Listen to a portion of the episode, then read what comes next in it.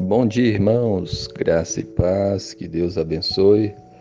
A palavra de Deus no Salmo 115, no versículos do 4 ao 7, diz assim: Prata e ouro são os ídolos deles, obra das mãos de homens.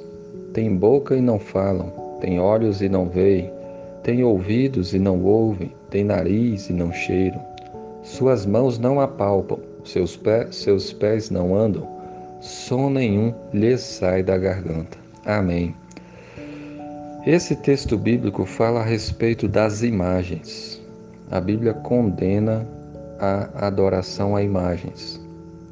As pessoas não devem fazer imagens e não devem se prostrar a elas, diante delas, e não devem fazer as suas orações a elas, porque isso é pecado. E aqui esse, esse texto está dizendo para nós que prata e ouro são os ídolos deles. A Bíblia chama isso de ídolo e de que isso muitas vezes é feito de prata, de ouro, né? Nos dias de hoje são feitos também de papel, de vidro, de madeira, de gesso, de cimento.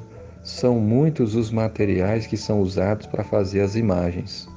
Mas todas essas coisas são obra das mãos de homens foram fabricados pelos homens. E essas coisas não podem falar porque elas têm boca e não falam. Essas imagens, elas têm olhos, mas elas não veem. Elas têm ouvidos e elas, mas elas não ouvem. Então não adianta fazer oração para elas. Elas têm nariz e não cheiram, não têm, não, não, são mortas.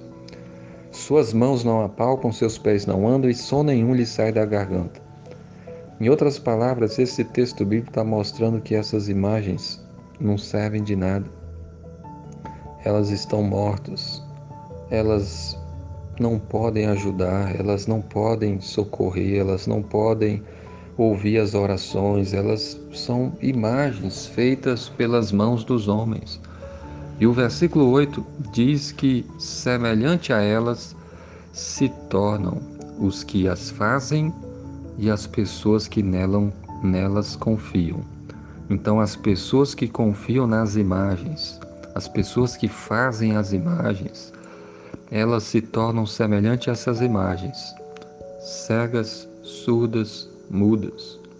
Elas estão mortas espiritualmente. Por isso, então, que você não deve fazer essas coisas. Você não deve adorá-las, você não deve se prostrar diante delas. Você deve crer em Jesus Cristo, Filho de Deus, que morreu na cruz e ressuscitou e está vivo.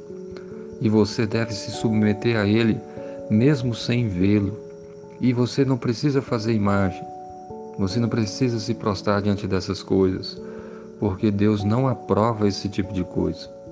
Então, que você viva pela fé, sem precisar de fazer imagens, mas em obediência à palavra de Deus. Que Deus abençoe o seu dia. Amém.